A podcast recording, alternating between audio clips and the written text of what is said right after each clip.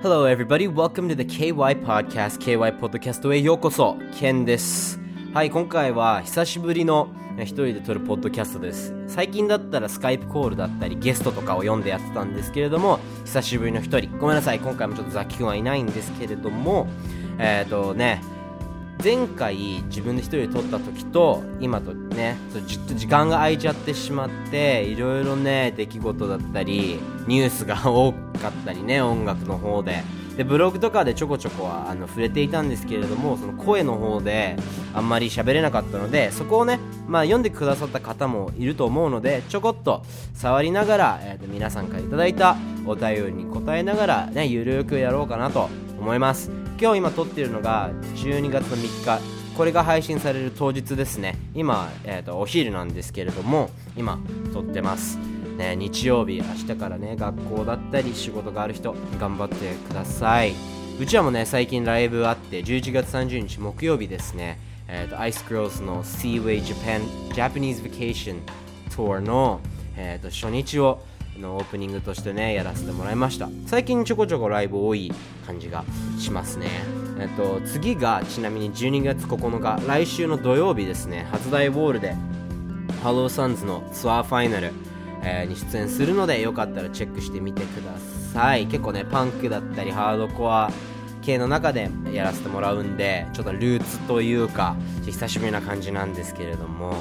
はいそんな感じなんで予約とかはね全然うちわの方であの取り置きやってますので、えっと、hello at kyclub.com にメールしていただければあなんならこのポッドキャストのフォームの方で書いちゃっても全然送ってもらってもいいので俺たちに届けばメールいいのでよかったらチェックしてみてください。はい。というわけでね一番最初に大きなニュース俺がまだこのポッドキャストで話してなくて大きなニュースだったのは、まあ、ブランドニューのことですよね。ブラあの8年ぶりにアルバムを出してブランドニューというバンドが。で結構90年代かな、まあ、2000年代にかけてこう人気の出てたバンドで歌詞がとてもリアルで突き刺さるような歌詞。そしてね音楽もある毎回アルバム一番最初のアルバムはあのポップパンクなアルバムだったんだけれどもその次から結構インディーロック。インディーロックの中でもちょっとこう、うん、変わったインディーロックというかね。あの普段それは聴かないようなバンドのサウンドでアルバムとか書いてて俺とか結構好きな人周りにいたり俺も自身もすごく好きなバンドだったんですけれども8年ぶりにアルバム出して今ツアー絶賛ツアー中だったブランドニューのボーカルがえっ、ー、とね結構最近ではないんだけれども前に、まあ、14歳かな？か15歳の子のえっ、ー、となんてあの裸の写真を送ってとか自分がマスターベーションしてるとこ送ったりとか、まあ、性的告発されたんですよね最近 Facebook で。でそれがまあ大きな問題になって一緒にツアーしてたあのケブン・ディバインっていうアーティストも、まあ、ツアーをちょっと降りると。で数日後にはもうツアー全体キャンセルになりましたと。そそれに関してブランドニューのボーカルの人はコメントも出していて、まあ、昔はちょっと違うなんかもうロックスターになってしまってとても悪いことをしてしまったみたいなあの文章を出してるんですよね。で実はあのいろいろ調べてみたその後に調べてみたりとかあの他の人から教えてもらったことがありまして最初に告発した人、えー、その女の子が実は嘘をついてるんじゃねえかっていうあの記事というかそういうスレッドを見つけましてで、まあ、などう思うのかっていう当時知っていた女の子だったりそのそれをもとにいろいろ調べてみていくと実は彼は彼女は15歳じゃなくて、えーと、その当時18歳だったりとかあの全然あの罰せられる年齢ではなかったみたいな。えーと、しかも彼女もやっぱりなんだろう利用されていたというよりはそれを楽しんでやっていたんじゃねえかっていう記事とかもあるんですけれどもあのねもしその子があの嘘ついてるの嘘ついてるのも1個なんですけどジェシーがねそういう文章を出したということは彼女だけじゃなかったのかもしれないということで多分ね思う当たる節は多分あるんだろうね彼のね。えっ、ー、と彼女じゃなくても別の女の子でねそういうことやってたのかもしれないということでまだ別にかあのジェシー・レイシーはいい人だみたいには全くなってないしそうなるべきではないなと俺はねまだ思うしそれで傷つけられた人も多くいるんではないかなと思うので、まあ、別にそこはね動いてはいないんですけどそうそれに関してブログを書いたんですよ。自分が思うこと。大好きなバンドなんででしかも8年ぶりのアルバムであれ出た時も Twitter とかでも騒いでたし結構あれ出た後1週間ずっとそれ聞いてたりとかしてたんですけど、うん、やっぱ自分が好きなアーティストが、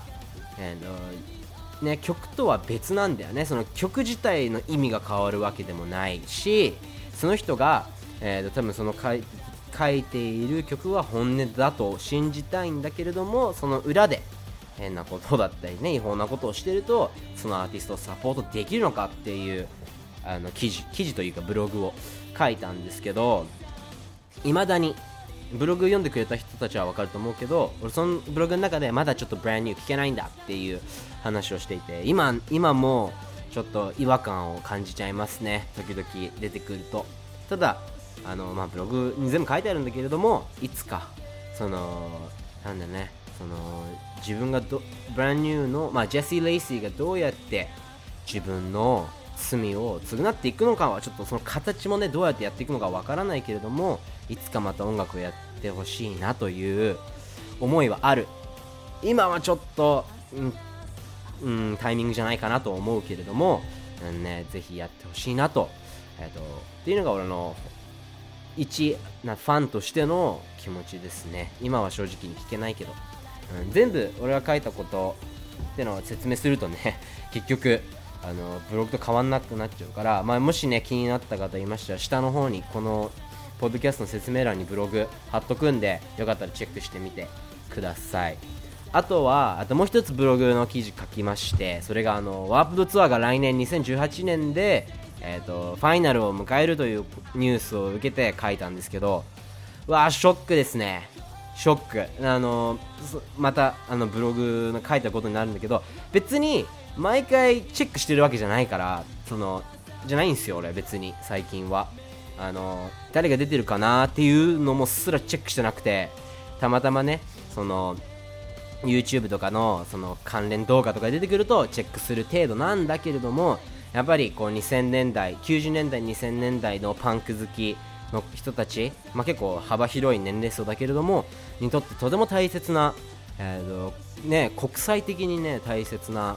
あのフェスだったと思うのでそれのね凄さというのをねちょっと自分なりに書いてみたんでよかったらそのそのブログの記事も下に貼っとくんでよかったらチェックしてみてください。はい。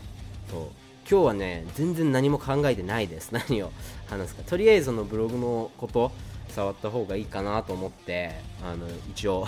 言ったんだけれどもそう最近はねあの音楽とか今日来てるお便りで1個つながる話があるんだけれども最近聴いてるアーティストが結構古めのアーティストであのねドキュメンタリーを見るのが本当に好きでえバンドの。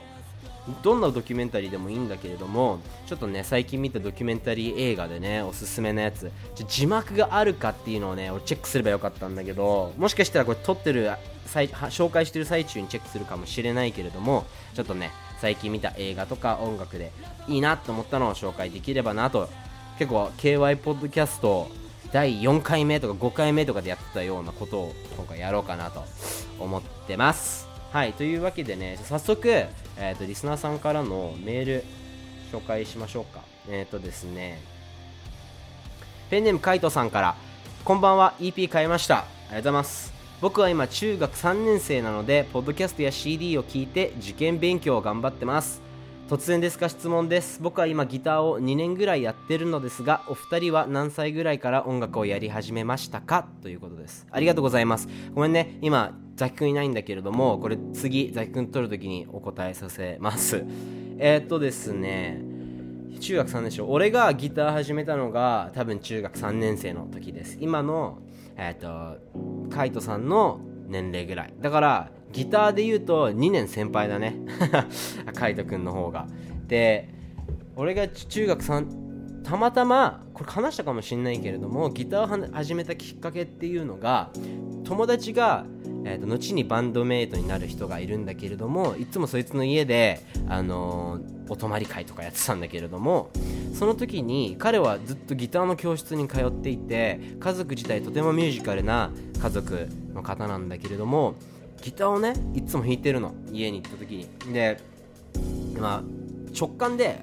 それ見た時にやっぱかっこいいよね。その今はもうずっとギター弾いてるからそこまでうわーとかそういうスター性のギターかっこいいっていうのはあまりないけれどももちろんギタリストかっけえなと思うけれどもやっぱね楽器やってない時のそのギタリストに対する憧れというかはすごかったですね。であの教えてって言ったの。単純に教えてって。でそいつギターめちゃくちゃうまくて。であいいよいいよ全然教えてあげるって言って彼が習った初めての、えーと、コード4つ。を教えてくれたんですよね。でそれが G、D、e マイナー C かな。でその、えーと、それが確かあの俺の周りのギター教室とか学校でギター習ってるやつの先生が絶対教えてた曲があって「Three Days Grace」かな？の曲かなんかを教えてたんだけれどもそのコード進行が G、D、e マイナー C だったのね。でそのギターを貸してもらってもどこから押さえてもいいか分かんないし押さえるだけで指痛いしあの全然分かんないみたいなでとりあえず形だけ教えてもらって、えー、4回じゃんじゃんじゃん G を4回 D を4回 e マイナーを4回 C を4回。これをずっとやれば曲あの曲ができるよと。曲ができるし、えーとこの曲が弾けるようになるよとえー、教えてくれてそのお泊まり会でねみんなゲームやったりとか話してる中俺ずっとそのギターでやってて。で家帰った後も兄がギターを持ってたから兄のなんか今使ってないギターないっていうのを母に聞いてそこからに実際にギターがあってエレキとアコースティックギターがあったんだけれどもえっ、ー、と最初はねやっぱ抑えやすいということでそしてエレキかっこいいということであのエレキの方で、まあ、音鳴らないんだけれどもそのずっとこう弾いててでアコースティックギターってやっぱそのね、中学生の俺からするといやロックじゃねえみたいな感じでアコースティックギターを全然弾かなかったんだけれども父があのいやアコースティックギターもいいよってことでこう彼が出して彼のアコースティックギター出してくれてこう教えてくれたんだけどやっぱ抑えるのがもう難しくて。で俺の友達の家で弾いてた時もエレキで練習してたからあの全然抑えられなくてなんだよこれみたいな。で全然アコースティックギターロックじゃねえし難しいしやる意味ねえって思ったんだけれどもエレキが、まあ、ある程度弾けるようになってタブというタブを読めるっていうかタブってね別に楽譜じゃないからあれだけど、まあ、タブでねあアルティメットギターっていうサイトでこうやってギターを弾きながらいろんなブリンクの曲とかやりながらねこう覚えようとしている中で、えーと、そのアコースティックギターに挑戦しよう。あの弾けないのが嫌だったのね。負けず嫌いだから。なんで俺弾けないんだってことで、まあ、意地でこうアコースティックギターを持って弾き始めたらわすごい鳴るしこの木の感じ。でワンコードこの G とエレキの G って全然別物だなっていうのに気づいたというか思い知らされてそこから作曲だったりえっ、ー、となんだろうなそのカバーやるときとかはとりあえずアコースティックギターで練習してでできたらエレキに行く。エレキでやっちゃうと意外とその抑えるのもそこまでコードとかだったらやっぱアコースティックギターより簡単だからあのとりあえずアコースティックギターで弾けるようになってからエレキに行くように、えーとしてましたね。でそれが俺とギターの出会いって感じ。俺がギターをやり始めた。で最初ねあのもしかしたらこれを聞いてくれてる中人の中で今からギター始めたいんですっていう人もいると思うんだけれども最初指めっちゃ痛いから本当に。でそれはしょうがないし指はねあの硬くなっていくんですよ。指先というのが。そのギター弾いてると。破けてまたその上に硬いレイヤーのあの層のね硬い層の皮膚ができて。だから周りにギターめっちゃ弾いてる友達とかいたら指先えーと、もし右利きだったら、えーと、左手の指先を触ってみてください。ちょっと変だけれども。めっちゃ硬いから。柔らかいとやっぱ痛いしあの本当にね最初は、ね、痛いんだけれどもそれを乗り越えるとどんどんね硬い皮膚になってあの全然行動を抑えても痛くない行く先になるからそこの山を乗り越えればあの本当に楽しいし素晴らしい表現ができるあのきっかけになるので音楽というのは。でそうそうそうそれがギターね。で最初はやっぱボーカリストかっこいいなっていうのはずっと思っていたんだけれどもえーと、俺は、ね、車の中でブリンクの CD とか当時はね兄がラップめっちゃ好きだったからエミネムとかかかってたんだけどね車の中で。あのやっぱもちろん楽器なんてわからないから最初は。やっぱ歌が入ってくるし歌を歌うじゃない。だからこの曲いいと思ったら俺は歌を歌ったの。中にはこうギターリフをこう口ずさむ人もいればまあねあのベースが好きだったらベースだったりドラムだったりドラムのとこ聴いたりとかあると思うけれども僕は僕はって初めて言った。俺は最初あのやっぱボーカルがと歌詞が頭に入ってきたんでああやっぱ俺も言いたいことたくさんあるなって思った時に下手くそってずっと言われてて今でも全然その上手くはないけれどもその歌ってみよう表現してみようってことで最初にバンドを組む時に俺ボーカルやりたいってことであのボーカルをボーカルギターを担当してあの音楽を始めましたね。で最初はカバーをやりつやりたいからしかできないからやってでカバーの341とかブリそれこそブリンクとかやってえっ、ー、とその後かなえーと、やっぱ曲を書きたかったから俺はギターを始めたところがあってそのなんでギタリストに憧れるもちろんこの姿ギターを持ってる姿もかっこいいんだけれどもその表現者としてあすごい内なる闇だったりを表現してる人たちだなっていうのをすごく思いまして俺もあの全然自分の中にあったそのフラストレーション中学からこう高校に行く時のなんかあるじゃない？そのフラストレーションをどうにかして曲にしたいっていうのを思って高1の時に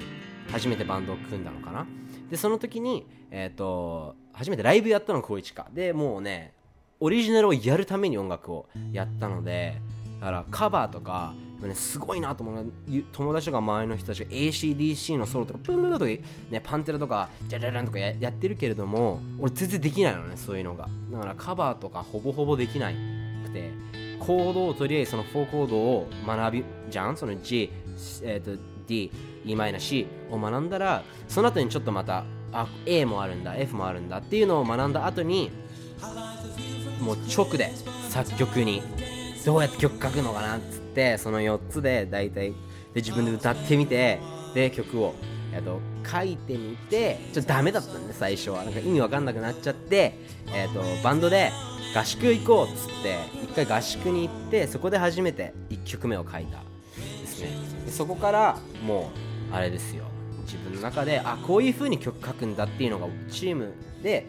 曲書いてるの分かってそこから家で家帰っても作曲やって今でもそれをやってるって感じですね。うん。最初はかっこいいと思ったから単純にギターが。ででもやっぱソロ弾ける人かっこいいなとか思うけどやってみたけどなんかあのまあ言い訳になっちゃうんだけどこれを弾いて人に見せ人に見せても自分じゃないなっていうのがもちろんねそのそのソロの中で自分を見せるパート上手い人ってのはさ自分を見せられると思うんだけれども俺は多分カバーするコピーするのが精一杯だったんで、え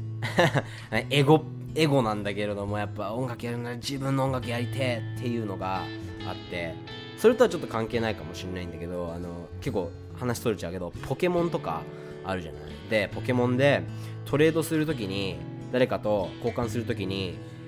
交換相手の名前が載るの分かるかな？その交換した人の名前がえっと書かれてるんだね例えばカビゴンを誰かから受けたらえっと誰からもらったら、えっと飼い主かなんかな？かなんかにそのもらった人の名前書いてあるのね。それが嫌で俺。自分で捕まえてっていうのが強くてだからねあのトレードするんだけれどもあのそこがねやっぱ気にならなかったっていうそそれぐらいちょっとエゴの強かった少年だったんで今でもあのそこまで全面的には出せないけどあの自分は持ってるつもりし自分を信じてるしあの、うん、自分が書く音楽は、えーと、好きだしでそれでバンドでみんなにしたみんなでこう実際の曲にした時俺は骨組み骨組みと歌詞とメロディーだからそれが実際に楽曲になった時でうちは3人で作る音楽はとても自信あるものだしあの 過去のそのポケモンで分かるようなあのあの性格がまだ今でもあるなって今喋りながらあの思いましたね。そうそれが俺の音楽をやり始めた。そう何歳 質問は何歳から？だから全然質問に答えられてないんだけども、えー、中学3年生。同じ今カイトさんが、えー、今勉強している今中学3年生。あなたの年同い年です。始めたの。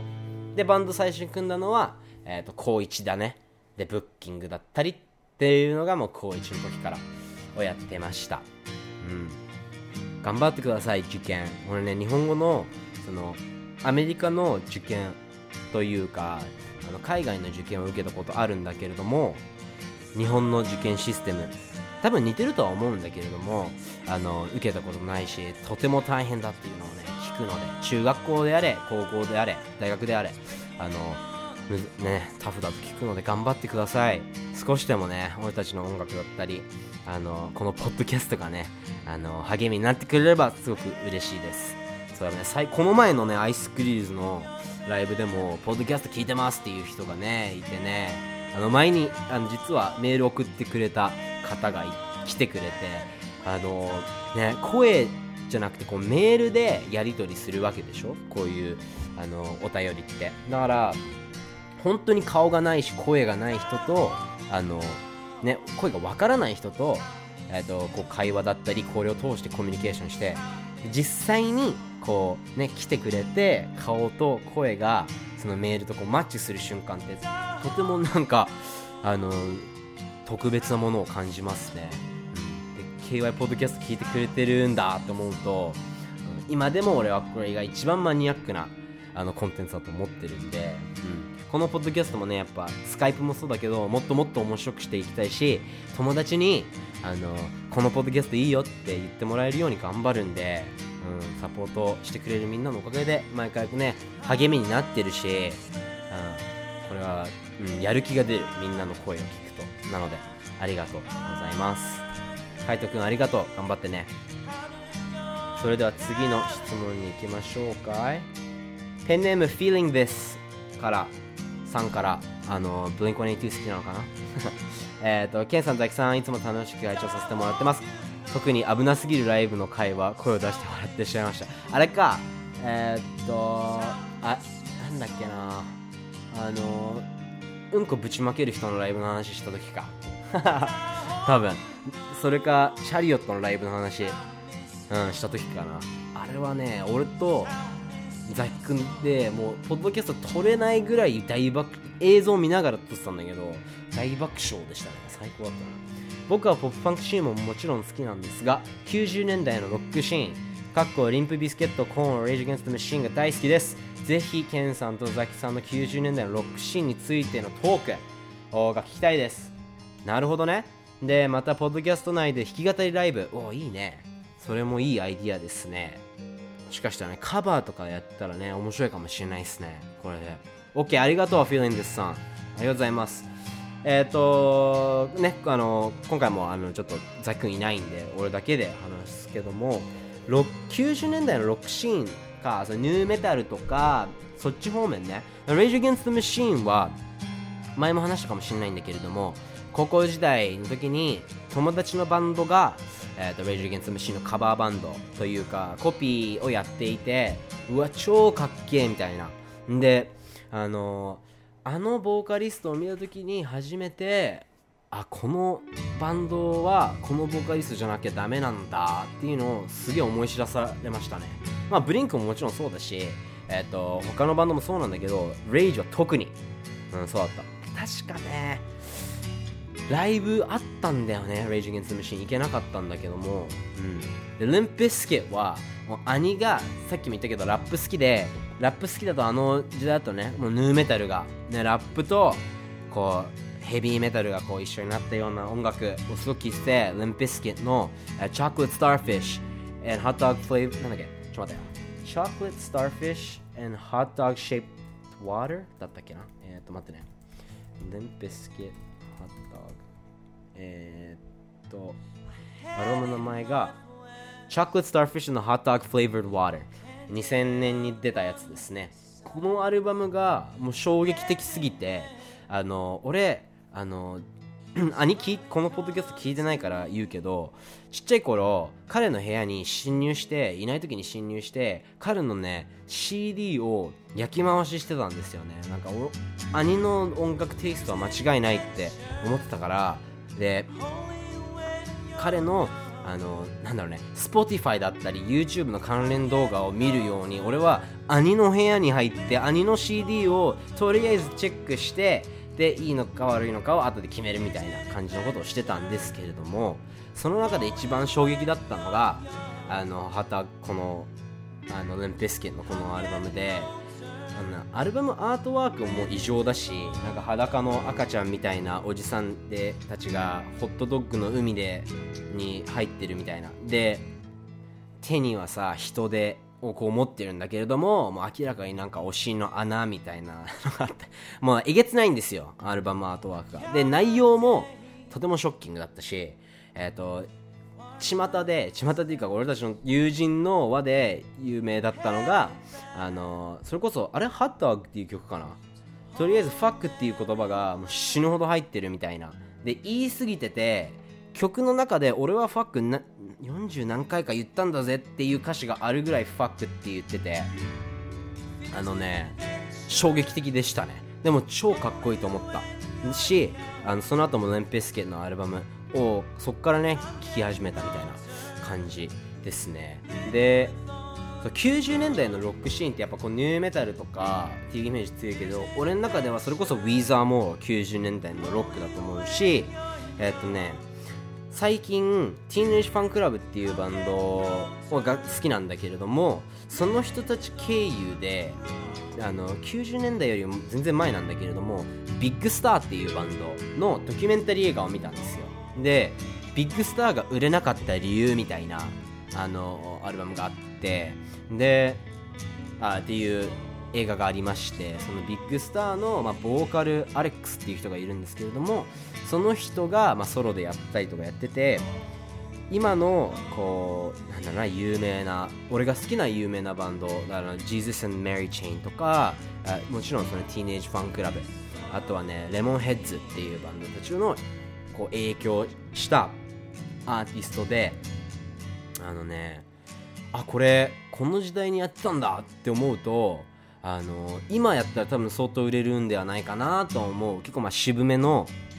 今で言うインディーロックみたいな感じ？で昔のちょっとこうカントリーチックなやつもありつつで13っていう曲があるんですけれどこれみんなウィルコもカバーしてるしなんならエリオット・スミスもカバーしてるぐらいの有名な曲で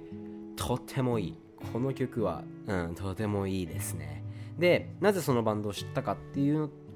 ともともとDeath Cab for Cutie のあのボーカルがインタビューされててその人が Teenage Fanclub 超好きなんですよって言ってなんなら今年 Teenage Fanclub の Bandwagonesque っていうアルバムがあるんですけど一番有名な。そのアルバムのフルカバーをしてるんですけどこれ超いい。 Teenage Fanclub えーと、知らない人。でちょっと興味あるけどどこから聞いていいか分かんない人がいればあのこのベン・ギバードのティーネージファンクラブのアルバムカバーず全部通してカバーしてるんだけどやっぱ昔のサウンドだからちょっと聞きづらいとこもあるんですよねもともとのやつは。汚いしいい意味でね。あのだけれどもあの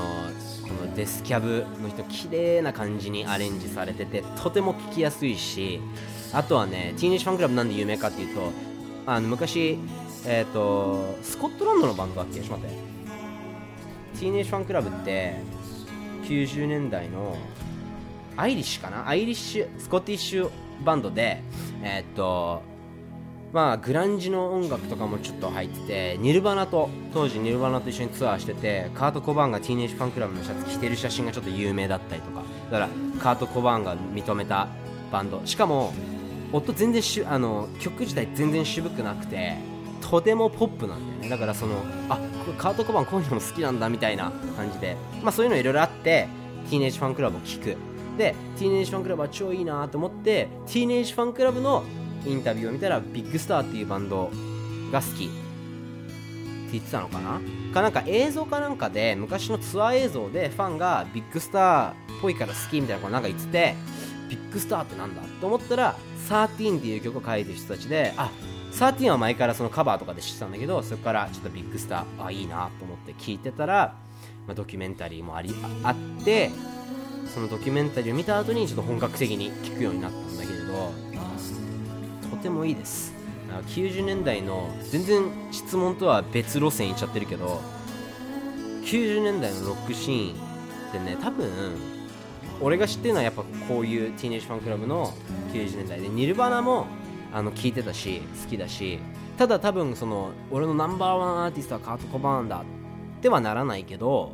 あの、うん、好きなバンドだしエリオット・スミスも90年代でしょで、えー、っとペドロ・ザ・ラインも90年代のエモバンド。デスキャブも97年のバンドだし96年か、まあ、そこら辺、うん、いろんあの時結構今のインディーロックがこう始まった。でやっとこうなんだろうみんなが認める音楽になったのかなとも思いますね。でもあのフィリンデスさんは多分そのハード系の話が好きなんだよね。ちょっとうん、でそうだ。で90年代で何がやっぱ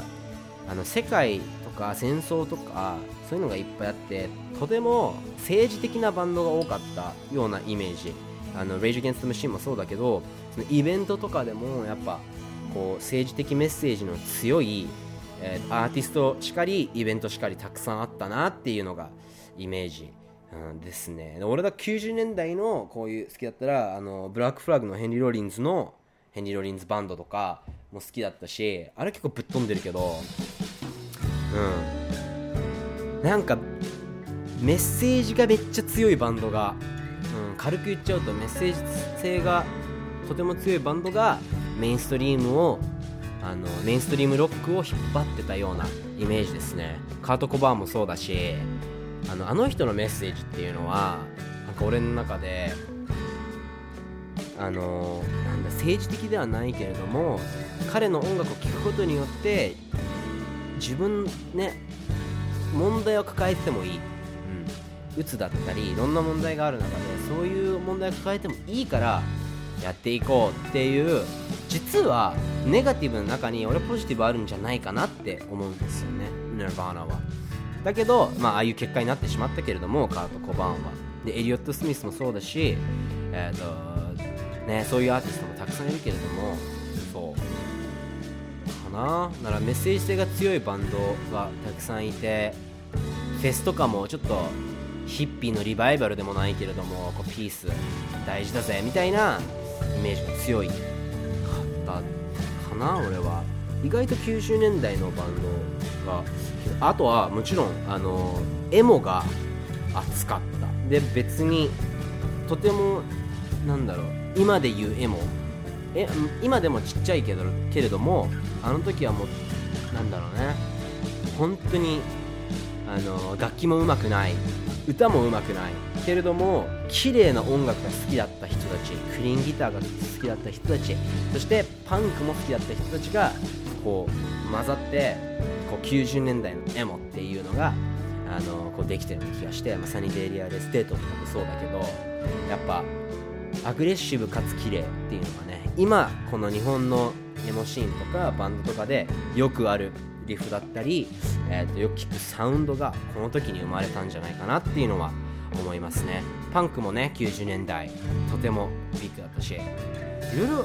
そう考えてみるといろいろ動き出し始めたというか始まった行動し始めた、えーと、10年だったのかもしれないですね。今でももちろん動きはあるしムーブメントっていうのはあるけれどもしかもあ90年代っていうのをちょっとねロマンチックに思っちゃってるノスタルジックに思ってるえっと、自分がいるのかもしれないけれども、ね、実際は意外と地味だったけれどあの昔だからいいみたいな変なレンズで見ちゃってるのかもしれないけれども映像を見たりとかするとあのうん、あ今喋ってて思ったんだけど多分90年代のロックシーンはやっぱ音楽の聴き方が全然違ったなと思います。今と比べて。で2000年代までは多分大体同じだったんだけれどももう2017年でしょ。やっぱ CD なんて売れないしなんてって言うとあれだけど CD は多分、えーと、普通の人はなんだろう。普通の人が CD を買う率っていうのは多分すごく下がったと思うしやっぱストリーミングが今の時代だから CD 屋に行く人っていうのはある程度のハードルを超えてないといかないと思うからあのバン90年代のバンドやってた人たちが例えば今2017年でやってるとしたらそこも相当ショッキングだと思いますね。その基準例えば CD 出してこれぐらい売れるだろうっていう基準が多分今全く違うんで全然売れないし他の方法を考えないとあの売れないから全然違うんじゃないかなっていうライブハウスの在り方だったり音楽を聴く場所の姿勢も多分変わっただろうしあの残念ながらちょっとこう厳しくなったと思うし逆にアーティストもめちゃくちゃ増えたと思う。昔と比べて。自分でできるようになっちゃったから。あそういう意味ではいろんな人が音楽をやってるから90年代のロックシーンと比べて今のシーンは多分さまざまなロックがあるんだなと思います。いいねポジティブな方は。昔はメタルヌーメタルパンクエモとかだったと思うんだけどインディーロックアコースティックシンガーソングライターみたいなこう肩書きがババババって出せるような。今だともうほんといろんな音楽がありすぎてマニアックなやつがたくさんありふれてる。いい意味で。で昔もあったんだけれどもそういうとてもコアなマニアックな音楽がスポットライトをちゃんと当たるそういうマニアックな音楽でもちゃんとスポットライトが当たる、えーと世界になったんではないかなと思います。もちろんねネガティブなこともあるし時代が変わればネガティブっていうか変わったことがたくさんあるから慣れなきゃいけないことはたくさんあるんだけれども昔の基準ではもうね通用しないから。だけど、90年代のライブハウス行ったことないから回行ってみたいな。あのどん本当にちょっと違うのかもしれないしもしくは全く同じなのかもしれないけれども、うん、経験したことのない音楽あのなんだろうね音楽シーンだったんでうん。ってな感じかな。俺、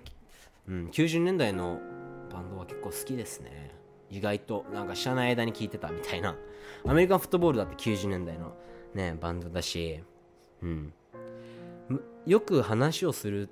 時に人とねあの90年代の方が盛り上がってたとか90年代の方がいいバンドがいっぱいいたっていう人も時々いるんだけども俺は全くそんなことないなと思うし探してるところあの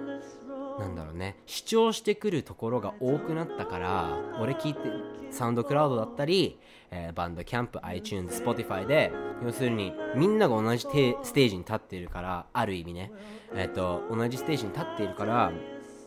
なんだろうフィルターしなきゃ自分が好きじゃない音楽のフィルタリングがとても多くなったのは確か。だからそれは何を生むかっていうとめんどくせえなってなっちゃうのはしょうがないし聞いてられないなあのフィルタリングめんどくさいなっていうのは本当に音楽が好きじゃないとあの多分ねない難しいと思うけれども本当に音楽をディグってる人たちなら分かると思う。今はとても素敵な音楽がたくさんあるしあの探すところをねあとはね運ですよ。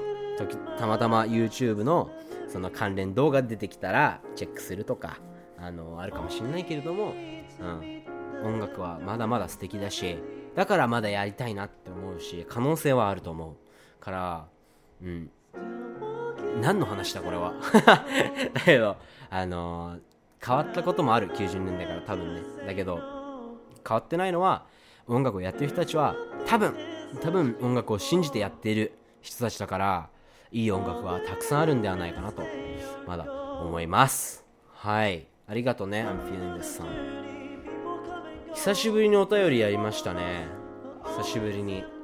あの、最近だからスカイプコールが多かったから、あの、ね、スカイプコールやってる時はお便りを読まないので、うん。で、この前、あのー、まだ前回の放送を聞いてない方のために言うと前回はねあの世界を旅する KY ポッドキャストリスナーさんとお話しさせてもらったんだけれどもやばい。とても良かったし3回やったんですよスカイプコール。で時々ねあのメス DM とかメッセージであの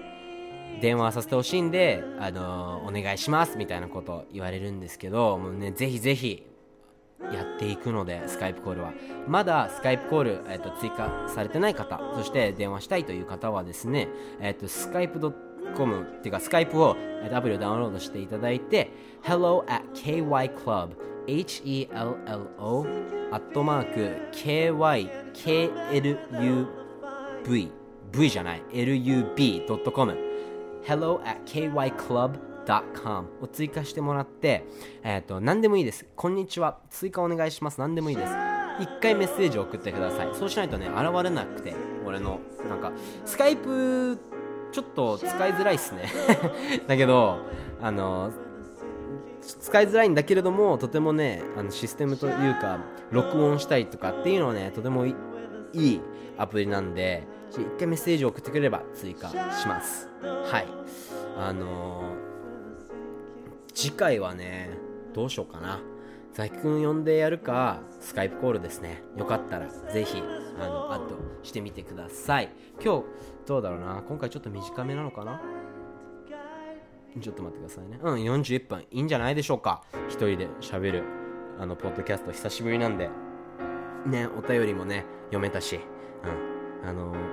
どんどん Twitter だったり、Instagram だ、Instagram でどうやって投稿するかわかんないけれども、ブログだったり何でもいいので、KY ポッドキャスト面白かったら、なんかコメント、ハッシュタグ KY ポッドキャストつけて、あのなんかこう言ってもらえるとすげえ励みになります。あとお便りね。あと同じメールアドレスです。あの hello at kyclub.com それかえっ、ー、とポッドキャストのページですね。ホームページの。ケンスキ山本 .com スラッシュポッドキャストの方でえっ、ー、と全然あお便りはいつでもあの受け付けているのでよかったらね質問したいことだったり感想でも何でもいいのでよかったらあのメールください。はい。というわけで次回の KY ポッドキャストをお楽しみにしていてください。それでは、see you guys later.